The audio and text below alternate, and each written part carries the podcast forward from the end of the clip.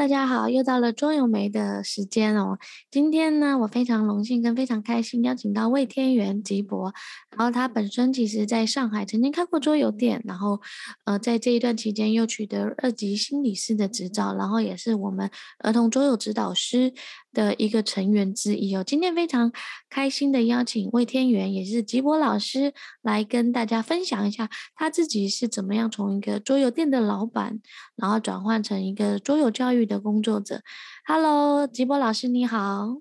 ，Hello，Rachel 老师好，啊，大家好，我是魏天元，大家都叫我吉博老师。OK，吉博老师在开始之前啊，虽然我刚刚有简单介绍一下你身份，可以请你用三个标签来跟大家介绍一下，说，哎，你的职业啊、特征那是什么呢？啊，好的，呃，首先呢，我是起士堡桌游店的吉博老板，我有很多的这个老客人，他们都知道我叫吉博。那第二个呢，就是我是二级心理咨询师的吉博老师，呃，然后再来呢，就是我是桌游游戏化体验设计师的吉博老师，我用这三个标签来介绍自己。OK，好，第一个是骑士堡桌游嘛，然后我来跟大家讲一下，因为最早的时候，其实我在一二年左右就到上海去，然后就在参观各地的桌游店的时候，我那那时候就知道上海这个杨浦区有一个桌游叫骑士堡桌游，我那时候其实有私下去过骑士堡桌游，那时候可能没有遇到吉博，因为他们其实、哦、对，因为那时候他们其实是一个复式，对，就是一二层楼，然后在大学附近的，然后杨浦区，因为我一直以来都在徐汇区活动。所以我那时候去第一次去杨浦区，我就在想，我的天啊，这里怎么这么远呢、啊？然后第二个就是想说，哇，在大学的附近，我一直以为是传统的桌游店，可是没想到进去，我印象还蛮深刻的哦。一个就是他们是两层楼，第二个是里面有非常多战锤的东西在里面。你可以跟大家讲一下，哎，你是怎么到，你是怎么接触到桌游的？然后为什么会开一个战锤加桌游的桌游馆？在一二年、一三年开了将近十年的时间，对吗？呃，对，超过十年了。OK，这个要回溯到二零一零年一个宜人的春日午后啊，那时候跟我的女朋友，也就是现在的老婆，一起去一个当时特别火的一个桌游店，我去里面玩玩桌游，我还记得是玩那个卡坦岛，然后那老板。教的这个讲解的速度非常非常快，讲完之后我完全不懂他在讲什么，然后接下来他就 他就陪我们一起玩，玩完之后他一个人赢了，我很开心，然后我们其他其他几个人跟我我跟我老婆两个人都一同转向，不知道他他在开心什么，结果他就说已经游戏结束，他赢了，对，然后但但是这整个体验感觉还是蛮开心的，所以呢，然后我们那时候看他哇客人好多，然后就想说，哎，要不我们也来开个桌游店吧。然后，所以那一年我们就开一个桌游店。然后那时候，那时候我们呃刚好我对那个战锤有一点点了解哦，所以那时候也想说这个桌游店应该有一个噱头，所以呢就想说，哎，就在那个进门的地方摆一桌这个战旗的这个模型在那边，应该会吸睛吧。然后所以就弄了一个战锤的这个产品也在那边卖。然后的确是吸引了很多小朋友来。那也就是这样子，所以就有很多的这个，我也就很多这个小朋友客人，对，那都是邻居小朋友啊。他们来了之后呢，一开始就教他们玩桌游啊，然后玩完之后，他们也很开心。但是这个玩的过程中，他们有时候会出现一些情绪啊，然后有时候会吵闹起来，我也不知道该怎么办才好。然后刚好那时候啊，我。我老婆她那时候在学这个二级心理咨询师，也刚好考到了，她就提供我一些想法、一些建议。哎，我试用一下之后觉得很不错，想说，哎，既然都已经学了，那我我也来试试看，来考一下好了。然后考完之后，后来发现，哎，这个真的很有用啊！就尤其是这个心理咨询师常常讲共情啊，所以我在介绍桌游给这些客人玩的时候，常常用这一招，就发现他们都非常的能够。这个融入在其中哦，我也非常能够了解他们需要什么，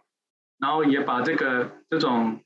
感觉呢，或者这种方式，无形中也传导给他们，让他们互相去了解之后，他们就玩起来玩的开心。尤其是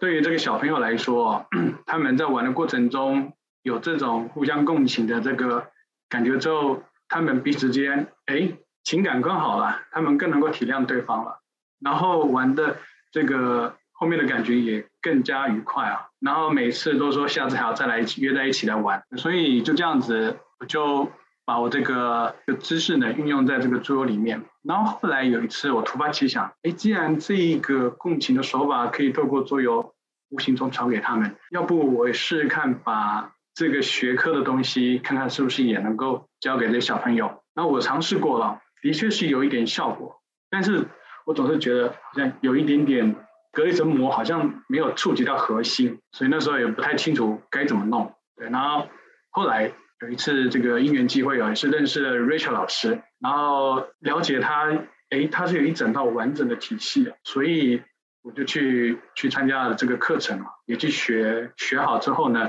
实际来应用之后，发现的确是能够触及到这个核心哦，尤其是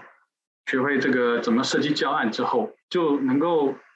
有一个很系统的方式，把这个教学的主题、目标、需求。能够传传授给这个孩子们，那孩子们他们玩完之后，不再像以前一样说：“哦，游戏好好玩。”然后妈妈问说：“你玩的什么呢？”嗯、呃，就是大家玩的很开心，笑哈哈的。对，那现在他们就变成是说：“、我刚刚在玩的时候，把这个数字加完之后，发现大于我们那个目标值，所以我就能够赢了。”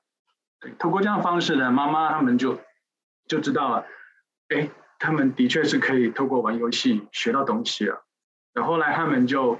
常常带孩子一起来玩，对，所以我就觉得，呃，所以我就觉得这个桌游跟教育结合在一起是非常非常好的一个概念哦。OK，所以你刚刚讲的，其实你的桌游店虽然开在大学那边，其实还是有蛮多家长会带小孩子共同来玩，而且你是因为服务了小孩子的客户，反而去学儿童，就是学二级心理师跟儿童桌游相关的那个教学的方式。为什么你想服务他们呢？有些店呢就会觉得说，我就服务大人就好了，教他们有玩玩，然后他们就会上手了。你怎么会想开始做这些？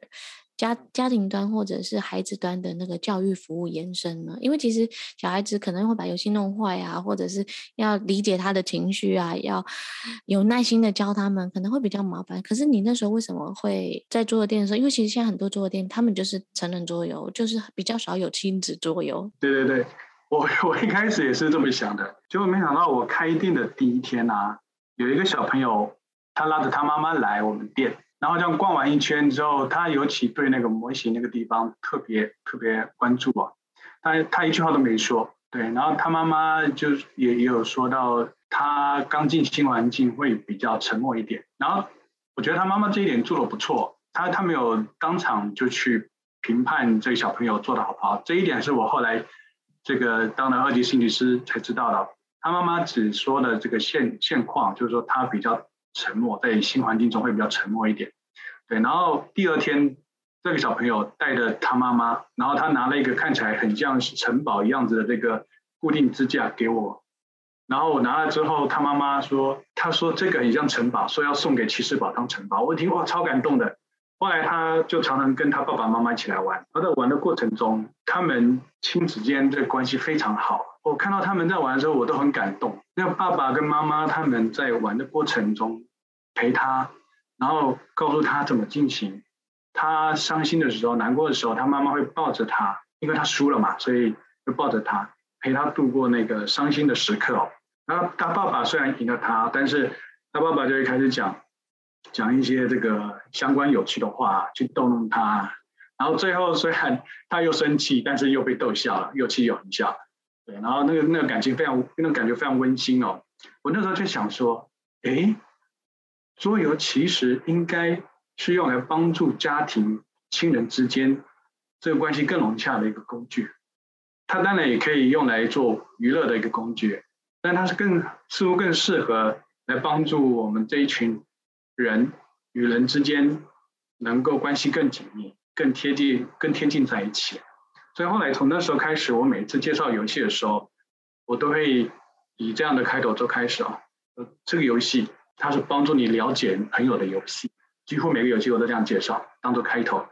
然后呢，一开始大家都不相信，后来在玩的过程中，诶，他们的确是对朋友更了解了。后来我发现，对于家人，就一群就是呃一一家子来玩的时候。用这样的方式去教他们，他们会更能够体会到亲子之间透过这个游戏，的确是更了解彼此啊。然后，所以从那个时候开始，我就觉得我们应该，我应该去去试着去用这个桌游啊，来帮助亲子撮合在一起。然后，而且为了让父母能够更愿意带小朋友来玩，似乎在每一次玩完游戏之后，还要试图去引导这个小朋友说出一些东西来，代表他说玩完了之后他得到一些东西，让让他形成一个正循环。家长知道，哎，玩桌游有学习到东西，所以就愿意再来。所以就这样子，我就啊、就产生一个这样的想法，对，然后。嗯，后来就想说，想要去研究一些有关游戏化教育的东西，这样子。好啊，所以其实你有一些转变的历程，我想你跟大家分享。因为第一个是桌游店老板嘛，然后第二个是二级心理师，第三个现在又是儿童桌游教育的那个行业的就是从从业者啊。你可以跟大家讲一下你心态上做了哪一些调整吗？因为其实我过去还蛮害怕桌游店的老板来上课的，来害怕的原因是因为我怕他们有一些。固定的框架跟思维，就觉得游戏应该要这样玩啊！你们玩的那些都是太简单的游戏，是毛线类型的游戏啊！啊，派对游戏称不上，要策略类型，要玩一个半钟头之后，或者是他们也会想说：“哎呦，游戏就游戏，一一小时就玩这一个游戏，那你们怎么可以把一个游戏拆解成两到三节课啊？”然后来做这样主题的教学，你可以讲一下，在这三个的看待桌游的态度跟角度，还有桌游教育有什么样的差异吗？身为一个桌游店老板，我曾经经历过一段非常这个艰辛的过程哦。那时候桌游店看太多了，大家唯一能够做的差异化就是用价格做竞争哦。但我那时候认为说，我们应该要做高附加价值的事情，所以呢，我那时候就在想说。我是不是能够多提供一些不一样的服务？而且这个服务是一般人看不清楚的，不太了解，必须亲身体会才知道的。所以那时候我老婆有建议，这个心理学的一些知识运用在这个介绍游戏之中。我有时候我就想说，哎，很有道理，所以我就去去学了这个二级心理咨询师哦，并且把一些技巧用在这里面。然后用完之后，结果的确哦，我们的客人的确很喜欢我们。然后你问别人问他们说：“哎，为什么你总是带我们来这家？”他们就会他们说不出为什么，但他们就会说：“你不觉得来这家感觉很好吗？就老板特热情，然后很耐心。对，他们只会看到这一些，但其实他们没有看到更深层的东西啊。那这些东西就是这个知识所带来的一些力量运用在其中啊。然后所以能够让他们感觉到，但是又说不太清楚的东西啊。那所以。身为一个做店老板，如果你想要走不一样的路，不想再进行所谓的价格竞争，我们应该去思考一下，怎么样去提高我们的高附加价值的服务的东西。那老师这一边，就是要提到老师了。其实我我有一些朋友，他们是老师哦，他们是客人哦。曾经甚至有一位这个小学老师，他来过我们店玩完之后，他特地私底下跑来找我说：“老板。”寒假的时候，我可以来你这家店打工吗？我吓一跳，说：“哎，你是老师，你来我们这边打工，我们怎么好意思来？”他说：“不不，你要你不了解，我家里的桌游比你这边还要多太多了。对，每一个游戏我都很熟，但是我有个问题，就是我很想把游戏教给我的孩子，但是我不知道怎么教。然后我发现你很会讲，然后他想要来这边学，对，然后从他的这个回应，我们可以看出来啊，已经有老那时候。”那时候在五六年前吧，那时候已经有老师已经发现，游戏化教育孩子是有前途、有发展的。他那时候已经想要这么做，只是他那时候还不知道怎么样去把它结合在一起了。但那老师已经愿意去朝这方面去尝试了。那所以其实我那时候也给我一个想法：如果我们把这两个结合在一起，就可以形成一个很有体系、一个很完整的一个架构啊。从教育点出发，然后呢，搭配好的游戏进来，能够学到一个东西，然后就可以让孩子获得一种某方面的成长。那所以当时我就一直在想说，哪里可以去找这样的资讯？对，然后我也去查过一些资料，然后最早就是去去加入去去学这个所谓的二级心理咨询师的这个认证，然后后来才有找到这个关于这个我们的师资认证班的事情啊。那我的我所要讲的就是，如果我们有心去做游戏化教育这件事情，我们第一步应该要去思考的是，是所谓的游戏化教育的理论跟技术是什么，然后才能够去做这方面的准备。那桌游店老板，你们已经有基础了，你们有有这个桌游的知识，有桌游的道具，接下来你们就只是需要这个教学的技巧。那老师你们也有优势哦，你们的优势就是你们知道要教什么东西，怎么教会比较好，但你们缺乏工具，而且你们要学的就是把工具应用在这个教学之中，所以你们两个都有优势，有基础。所以我呃，我一直认为，老师跟这个做店老板，你们在游戏化教育的这个潮流上，其实是走在前端的部分，是很有发展潜力的。所以应该来讲就是这样讲，过去的桌游店老板或桌游玩家或桌游从业者，其实很了解游戏，可是不懂教学的理念或教学的方法论。可是对于一般的老师，或者是这种咨询师，或者是早教机构的老师或教育从业者，或者是是爸爸妈妈，可能了解一些教养啊、教育啊相关的理论，可是不知道怎么样运用桌游的一个工具来做教学的应用。所以呢，其实你刚好。就是前面的几个职涯的阶段，刚好补充你现在就是做儿童桌游指导师，或者是桌游教育这样从业者。一个是把过去你所学，呃，桌游的机制啊、游戏的内容啊，还有游戏的教学，其实对你来讲驾轻就熟。然后配合就是你很擅长说故事的方式，然后还有陪。配合你过去在桌游店啊从事教学的时候，要用使用者心态，谁来啊？爸爸妈妈来，小孩来，应该用什么样的语言串联起来？其实这才是一个实际跟有帮助的事情，对不对？对对对对对。那你刚刚有特别提到游戏化教育跟桌游教育，其实你在认识我之前或来上课之前，其实就已经蛮认同这个概念。你可以跟他讲，你为什么那时候认同这个概念呢？然后是因为在店里发生了什么样的故事啊，所以让你更印象深刻吗？嗯。这个这方面的故事真是发生太多了。我我先举一下，刚刚我刚说的我的第一位小客人哦，有一次他他跟他爸来玩这个三国杀，他们他们超爱三国杀。在那个时代，如果你不懂三国杀，就像这个你买手机不知道 iPhone 一样。那那时候这个一开始他都打顺风牌，都一直赢，那后来没想到被他爸给反败为胜了。当场他就开始点就这个不愉快了，然后结果最后结果输了之后呢，当场就大哭。对，还有那时候店少，呃，那时候店里面的那个客人少，但是有在的客人全部都被他的大哭给吸引住了。对，然后这时候他妈并没有怪他哦，他妈只是搂着他，对，然后等他平静下来之后呢，他爸就跟他讲，哎，其实刚刚应该怎么做会比较好。对，然后这个时候透过。他这个桌游呃所发生的这个事情，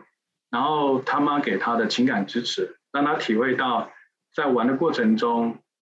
他是有有支持到，然后有有学到这个怎么样去控制情绪。然后另外呢，他爸爸在这个桌游中教他的所谓的这个思维逻辑的东西，所以呢，这个是第一点触发。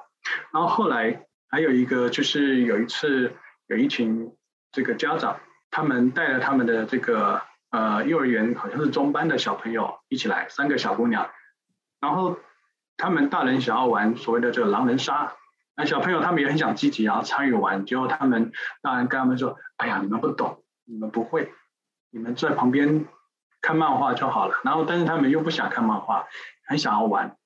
然后那时候就带他们三个小朋友呢到旁边的桌子，另外开一桌，专门教简单的游戏给他们玩。一开始他们很没有自信哦，他们就说：“哎呀，我们什么都不懂，我们呃可能都听不懂，不会玩，怎么办？”他们很担心这件事情，因为他们前面接收到的就是这个爸爸妈妈告诉他们的暗示哦，你们不懂，你们不要玩。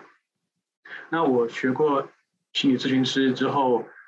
了解到这一点，所以呢，我鼓励他们说：“你不用担心，这个游戏我会教到你们会为止哦。”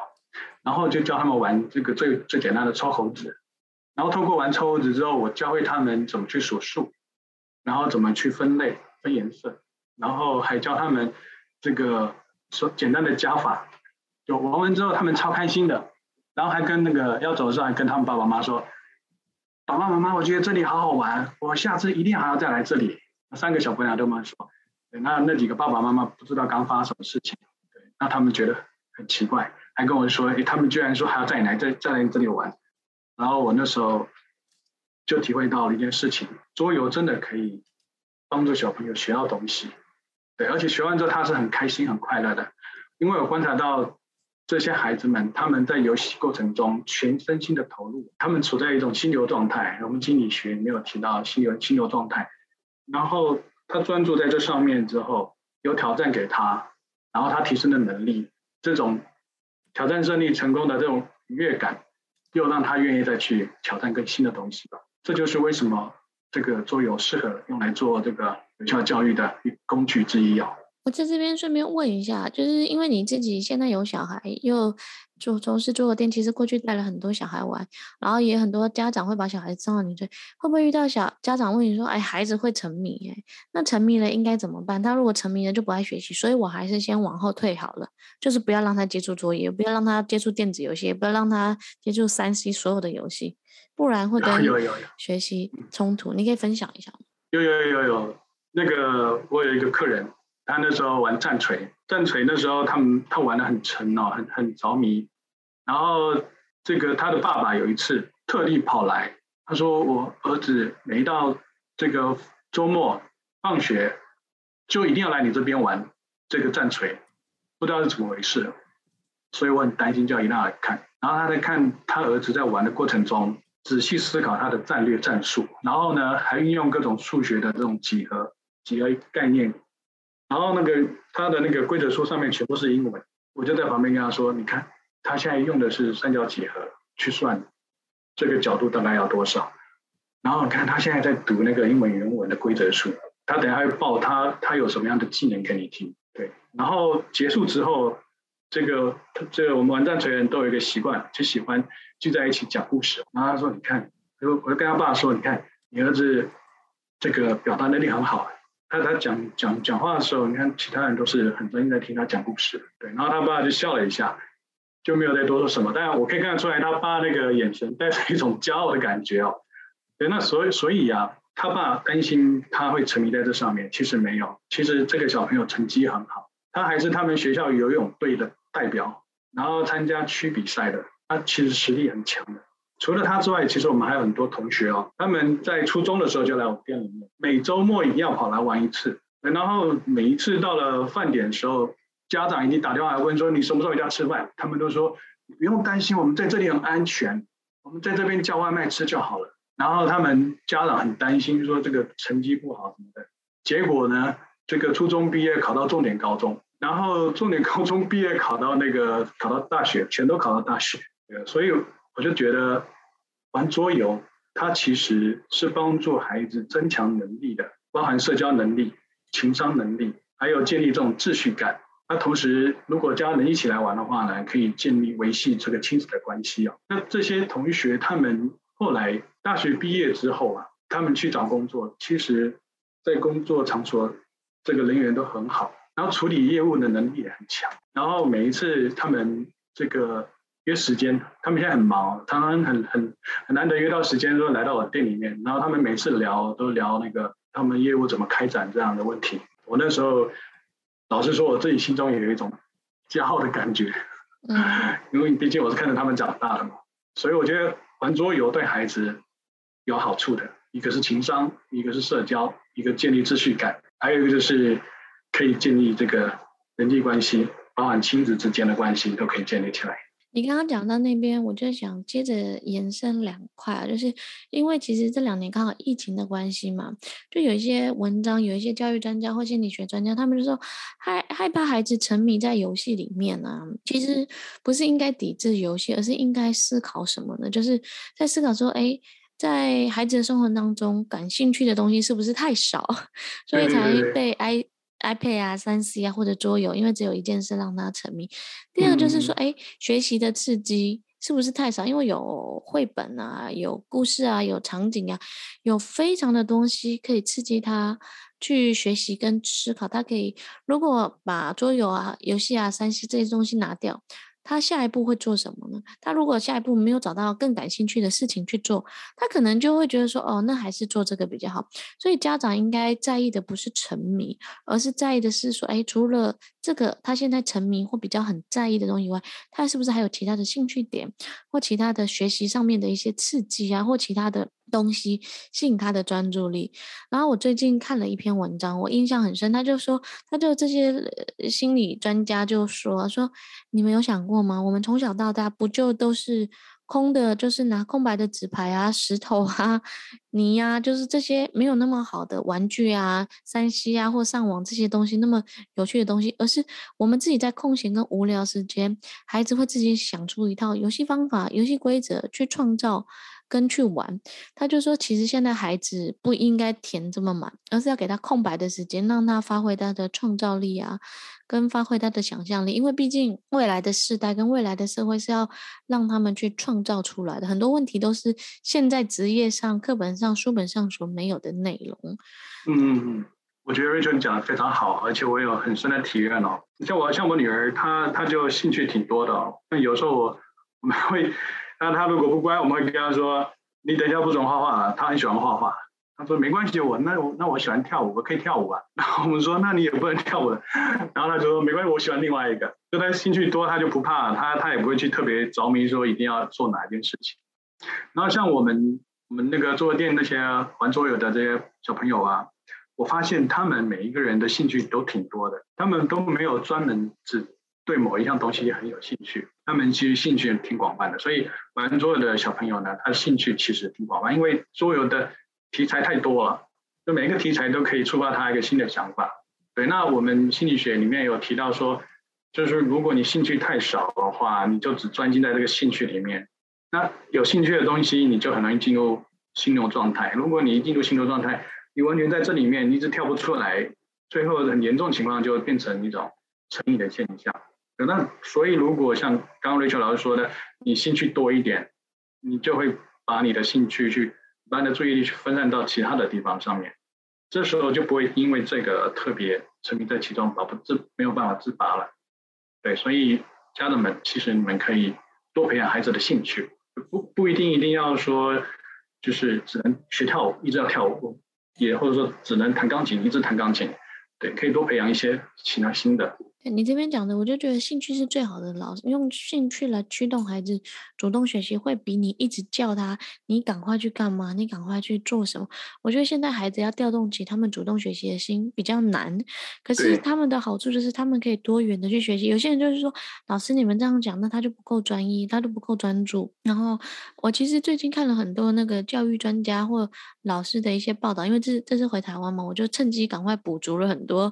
那个学科上跟研。就学术报道的理论，他们就说，孩子在小的时候其实可以多让他尝试。你不让他尝试，你怎么知道什么才是他真正喜欢跟擅长？对对对，对对对。然后还有在国外，国外其实就是孩子，因为现在未来其实会跟会跟素养教育结合。我们前两周的那个教育新显学的线上读书会，有国中老师跟高中老师就在上面跟我探讨说，现在政府在推动就是素养教育，两岸啊，还有整个。世世界的未来的方向就是素养教育，就是不是只会念书而已，它还有有其他问题分析解决能力啊，适应社会能力啊，人际啊，社交啊，或者是就是从头到尾项目式这种学习的概念，然后来提升孩子学习主动学习的这件事很重要。所以他们说，未来需要的是让孩子去多元的探索可能性，再让他自己决定他要做什么。因为当他真正想要去做，他就会比非常认真。你。拒绝他，不要让他做，他反而就说不行，我一定要做好。不像爸爸妈妈，好像就是，就是我们是拉拔的孩子在学习，其实这样家长痛苦，孩子痛苦。没错，没错，没错。那你刚刚讲的，除了这个以外，其实你有说到，其实你也是一个孩子的爸爸嘛？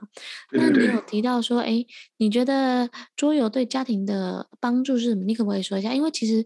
呃，最近就是这两年来上儿童桌游指导师，很多的人或者在听的很多是妈妈、是爸爸，嗯、或者是哎，他们其实过去没有想做把桌游跟教育做结合，可是呢，有了孩子之后，他就想好好的照顾自己的孩子，然后发觉桌游好像还不错。你可以讲一下，就是桌游在家庭当中的地位吗？跟他有什么样的帮助？嗯、好的，我我一直觉得桌游它有点像是家庭的粘着剂哦。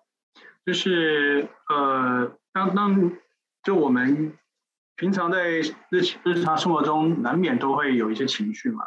那有情绪就有有可能会导致冲突。那我们通过玩桌游的时候呢，就是我们可以透过桌游当做一个工具哦，来表达我们对刚刚那件事情的一种歉意。就我我我的确是心情不好，我对你发脾气了，但其实我是因为其他事情而发脾气的。那事后我们自己发现了，那如果又不好当面讲，其实玩桌游的时候就可以透过玩桌游的过程中说，哎，这个爸爸刚好对你有点有点对不起你，那我这个时候送你一点资源给你好了。那这时候小朋友他们也知道啊，他们也会也会这个就有一些这个情感上回馈哦。其实小朋友他们的这个呃情绪认知如果正常的话，他们是能够理解的。我们不要把小朋友当做小朋友，其实他们他们所知道的比我们认为他知道的还要多很多。我们最好是就把他当做是一般平等的这种地位去对待他，这样他就会以平等的这种思维，这种比较成熟的思维去思考事情。那透过我们这个桌游这样的方式互相去互动，就可以慢慢去，就可以弥补掉这个我们前面造成的不愉快了。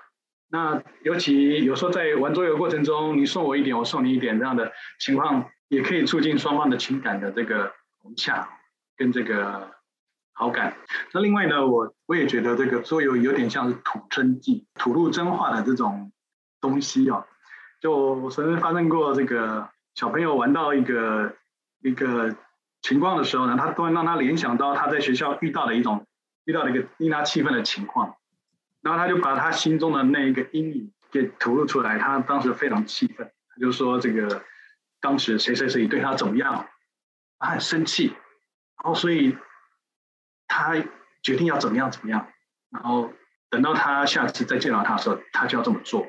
然后我们这时候呢，就会跟他讲说，哎，其实应该要怎么样会比较好一点。那透过这样的方式，透过桌游的这个玩的过程呢，他没有压力的去说出他心中的话的时候，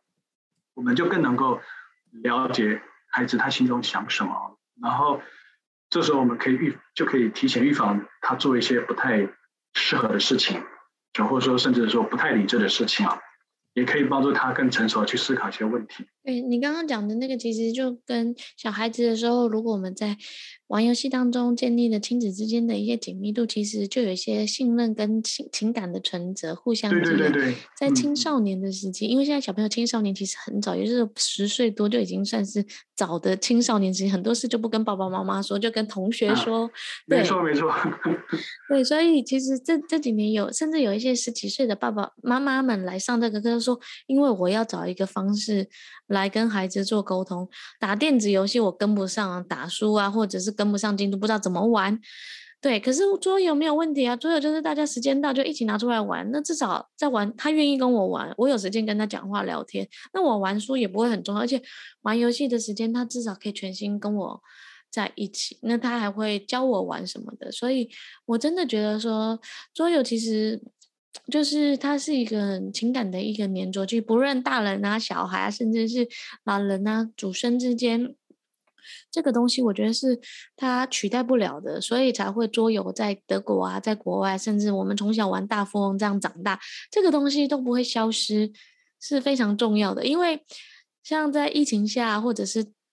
网络嘛，对不对？也需要靠三 C 这些通讯。那如果这些没有，我们回归到最原始的生活当中，我们要怎么样紧密的在一起？我觉得对话是非常重要的。第二个就是找到工具，找到东西一起玩，一起想办法玩。对，非常谢谢刚刚吉博刚刚这两段的讲。那我知道啊，其实你除了在做二级心理师啊，也也曾经自己设计过桌游，现在也跟着我们一起在做嗯、游戏化的项目的产品的设计，还有知识类型的桌游或教育类型的桌游设计。你可以跟大家讲一下说，哎。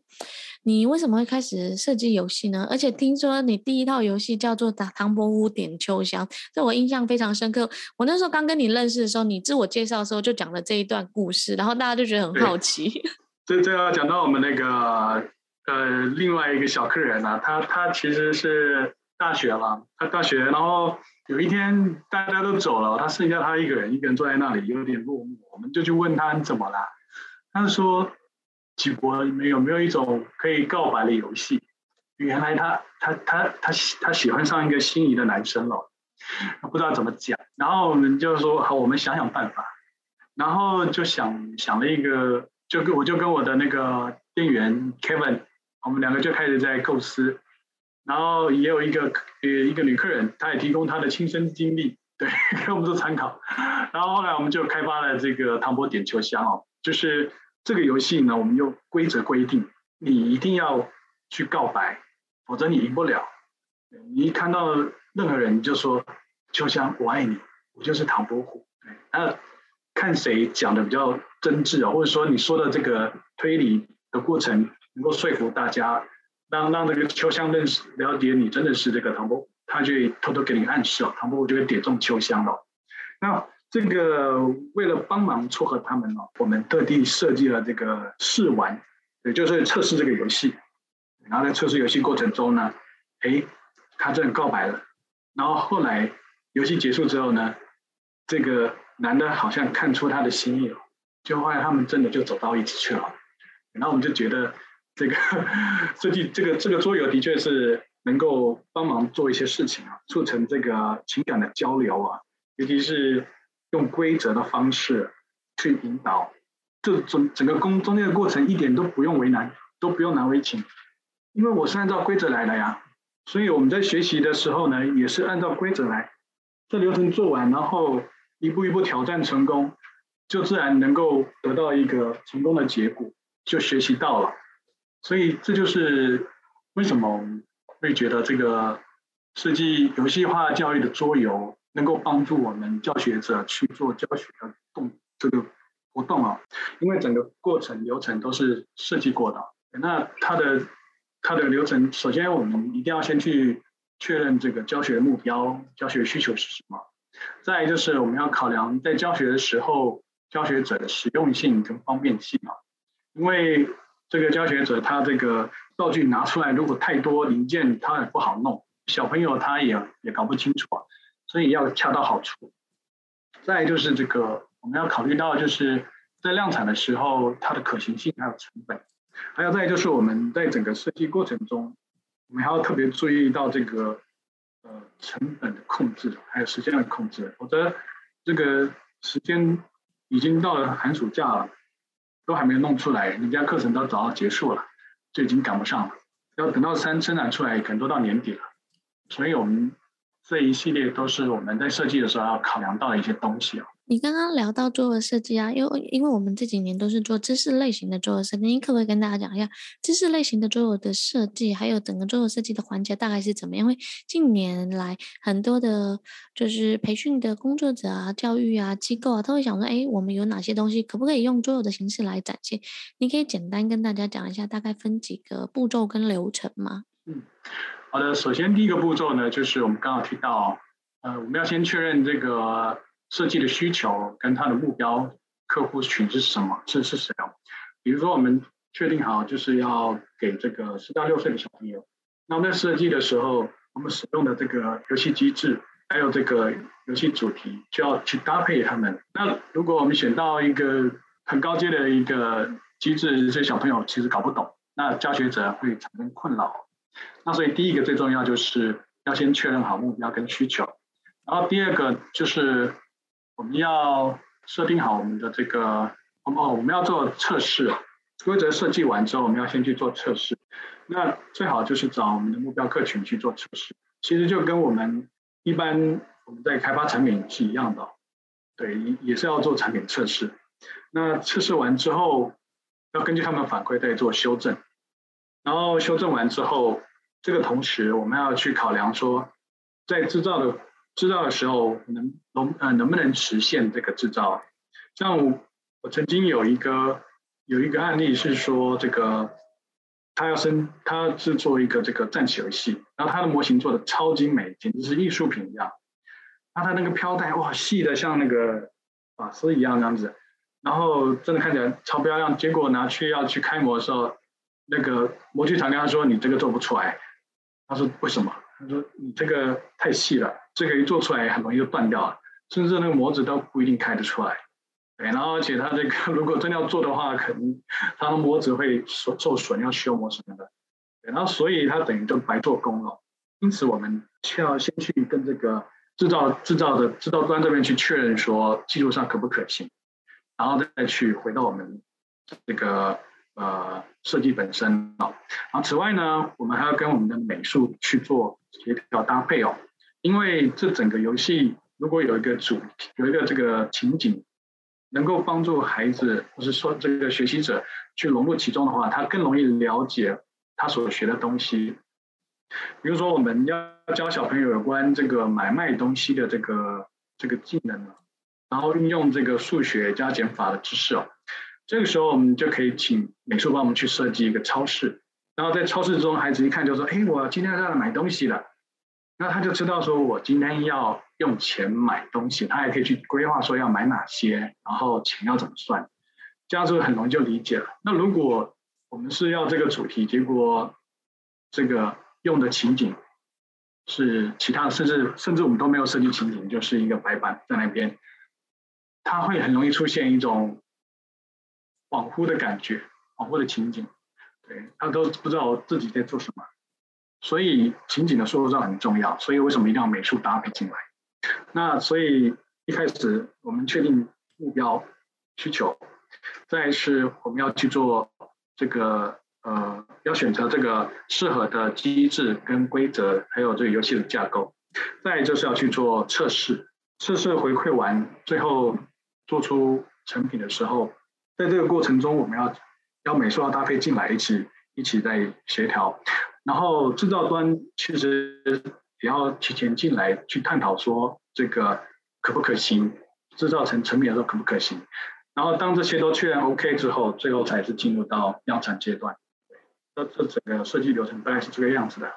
你刚刚有讲到大概有明确的了解，可是那好不好玩呢？就是很多人就说知识类型或教育类型的游戏啊，你们这些游戏就是不好玩呐、啊，对，就是孩子不会再继续玩。那你觉得好玩是必要的条件吗？哦，好玩铁定是必要条件，否则孩子不愿意进行。这也是为什么我们刚刚会特别提到说，这个一定要设计一个有趣的情景。用美术去设计个有趣情景，第一个，这一看眼睛就觉得好玩。然后第二个呢，就是我们知识类型设计的这个桌游啊，它其实也是参考桌游的设计方式啊。它这整个设计的这个逻辑呢，就是应用心流的理论哦，让它先有一个先备知识在里面，接下来提高挑战，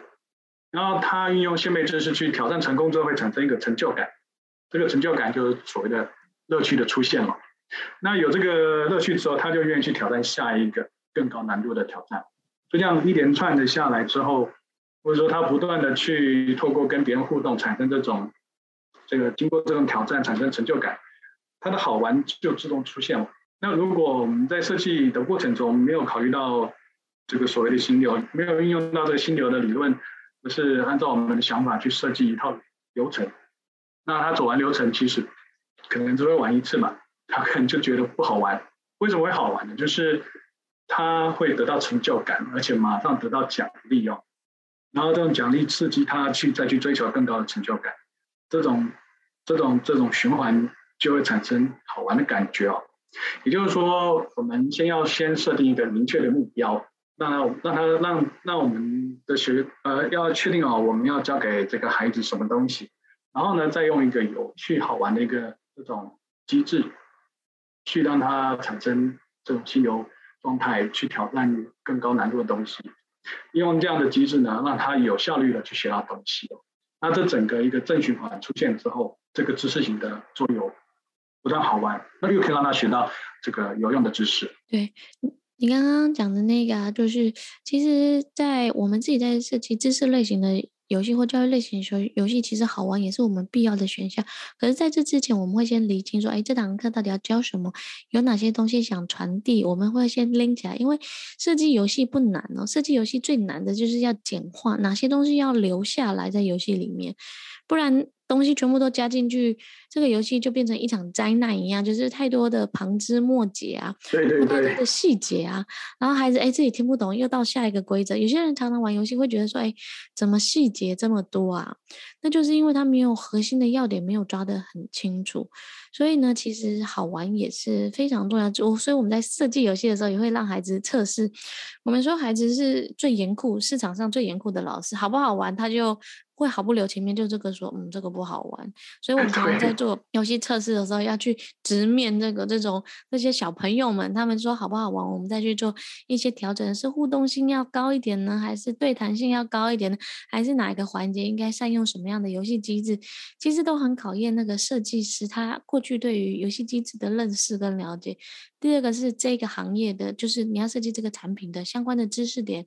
融入融入有有多少？我觉得这个都是必要。如果你想设计游戏啊，不要只是说哦，你只会玩很多游戏就想来设计游戏，或者是说，哎，你你会自己的教学理念，其实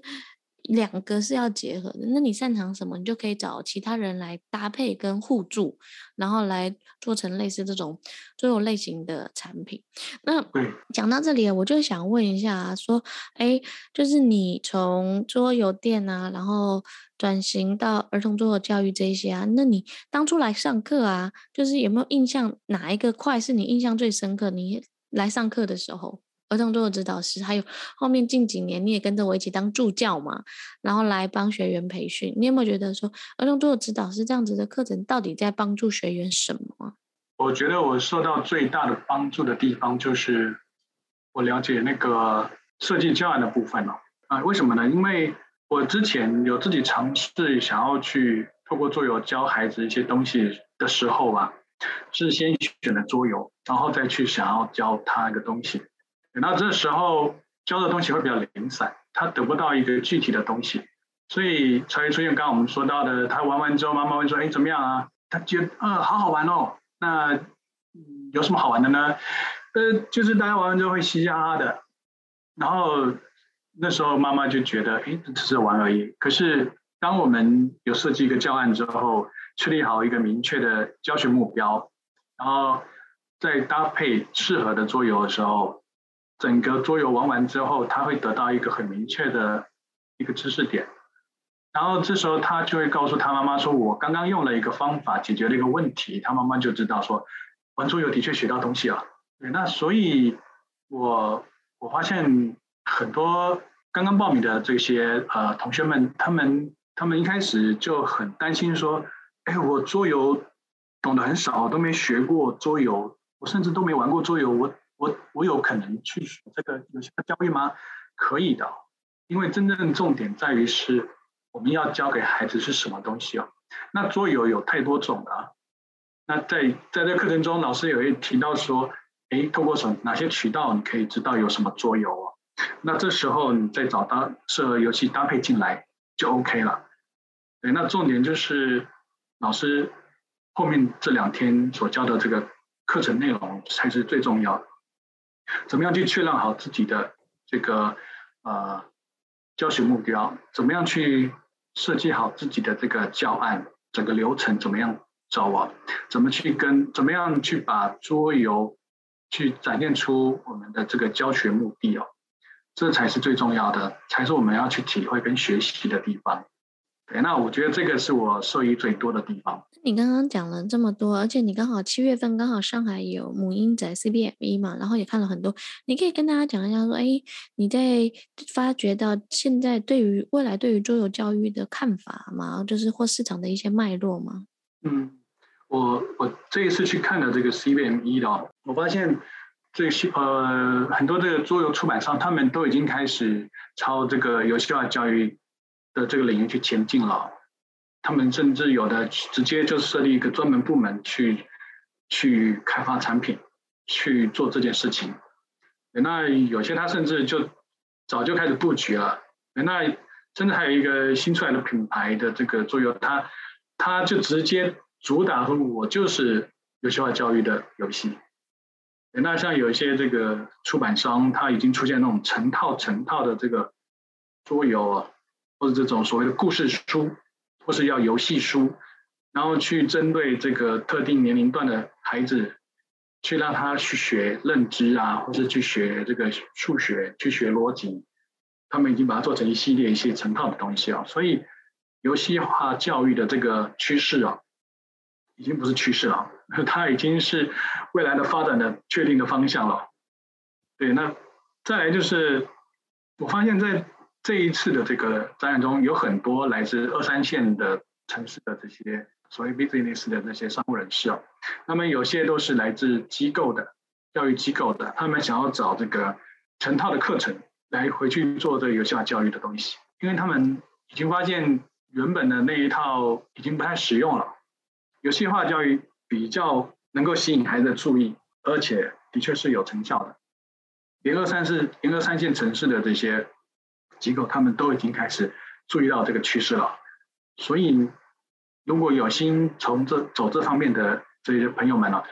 我建议不要再观望了，赶快赶快去收集相关资讯来来进，赶快直接就准备就进入了。对，我可以。顺着吉博讲的内容来补充一下，就是其实桌游的行业，其实在台湾这七年有快速的飞飞跃式的那个成长。那在上海啊、北京啊这些城市，也带动整体的市场的氛围的起来。可是其实有产品呀、有内容，其实也是需要这样的老师跟这样的师资来协助课程。因为幼儿园老师不可能自己额外来上课，因为时间已经忙不过来。第二是家长其实有这样的意识，也越来越多想我自己帮助我的孩子。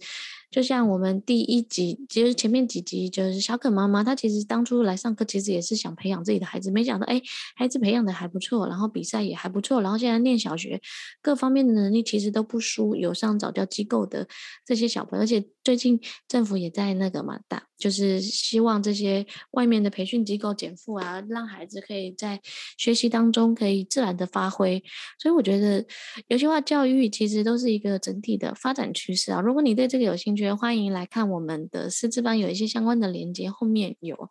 那我最后问一下，就是你有没有你总结一句啊？就是桌游对你来讲是什么呢？我觉得桌游它是一个传承知识的纽带哦，它同时也是连接人与人情感之间的这种纽带。那透过它可以把这些给联系在一起，然后孩子们透过它就。传承了这个知识，也获得了情商的这个情商能力的这个培养，也获得了这个社交能力的这个成长。对，那最重要就是透过他亲子之间关系会变很好。对，那第二个呢，就是你可以介绍一款你自己喜欢的游戏吗？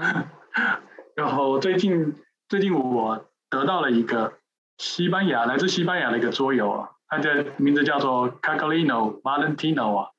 它它它它看起来有点像是一个蜗牛赛车游戏哦，对，一般人看到就想说这应该是要拼最最快的哦，但其实不是哦，它它是一个蜗牛主题的一个数学概念的游戏，跟一般游戏不太一样的地方就是，一般都是要去计算谁最快，它是想办法计算让自己走最慢，走最慢的反而是最赢的那个人哦。对，我跟我女儿玩过几次，她每一次都还是惯性思考要走最前面。等到后来，他发现不太对劲的时候，他跟他妈妈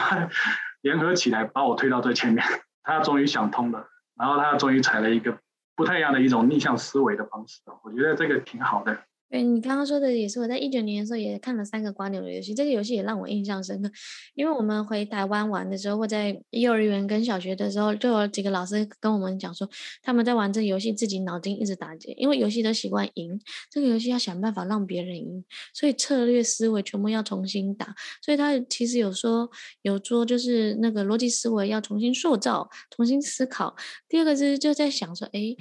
为什么要礼让啊？或者是诶，第二名是老二哲学这样的概念好不好？他们其实就是说，这个游戏能带到品格的教育啊，或者是素养的教育啊，其实都是还蛮重要的一个环节。要不然就说礼让很重要，或者说第一名你不用哭啊，没有关系，人生挫折才有变。可是透过这个游戏，他们就说这个游戏很适合那些资优生或永远争第一名的那些孩子来玩。然后他们那时候就瞬间就是打开了，我说对，就是我们常常都教的孩。孩子竞争啊，比赛啊的第一啊，可是没有人告诉他们遇到挫折应该怎么办。第二个是，哎，当老二也不错啊，然后有一些很好的哲学，或者哎，我可以在我自己擅长的领域当老大，那其他领域我不擅长，当老二其实也没有关系，也不用给自己身上背负的很大的压力哦。对。那最后你可以讲一下二零二一的一些发展计划吗？除了你现在在儿童桌游，还有那种一对一的教学，用二级心理师的方式来帮孩子做教育教学的辅导以外，还有做一些产品的设计，还有什么发展吗？你这就提到我们刚刚在这个 CBME 看到的一些趋势啊，就所以我们二零二一年呢，我们展望未来我们要开发更多的这个有效课程，还有这个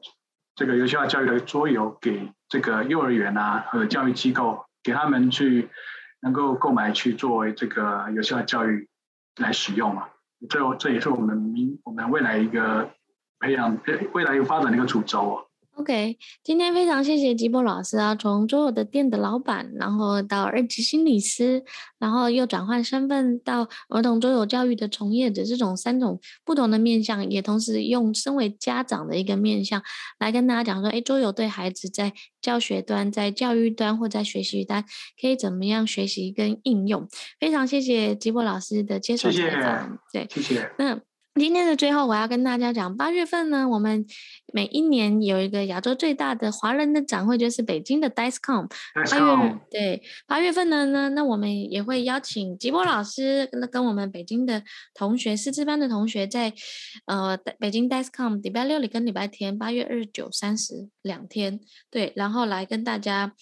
做分享哦，如果你对你在听听众呢，你对桌游行业感兴趣，桌游教育感兴趣，有机会，我建议你跟着大家一起到展会来看看，从行业界，从展会可了解整个行业的面貌。第二是我们会自己有一个导览，就是第一天的晚，第一天的下午，会大家看一下桌游的产品，儿童桌游教育的产品，不然很多人去逛展，其实不知道核心跟重点是什么。后面再开放时间给大家一起玩。如果你对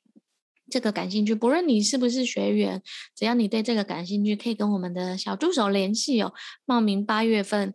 的就是北京一起逛 DICECOM，然后后面可能会有一个小型的交流跟聚会，欢迎你的到来。那如果你感兴趣，可以后面添加我们的小助手，然后来认识跟了解。我觉得透过展会啊，透过对这些感兴趣的，都可以一起来做交流，让你更理解这个行业在干嘛。那我到底该不该做这一件事情？如果我要做，我应该要怎么样做？听说现在已经有二三十个人在那个群里面等着跟我们一起去看展会，那也期待。你的加入喽！今天的节目就到这里。北京 DICECON，大家一起逛哦。